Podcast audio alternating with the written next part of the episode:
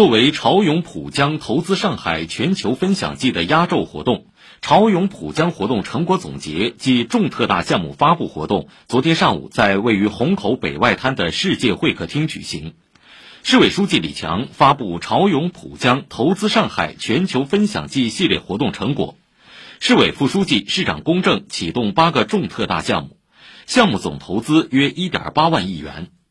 昨天的活动以“勇立潮头，共享未来”为主题，正式发布推出一批有助于更好构筑上海未来发展战略优势、具有强大支撑和牵引作用的重特大项目，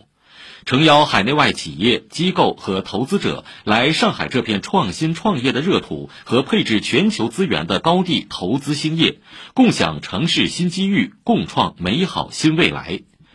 活动现场，市委常委、常务副市长吴清介绍了八个重特大项目相关情况，市领导诸葛宇杰、彭晨雷出席。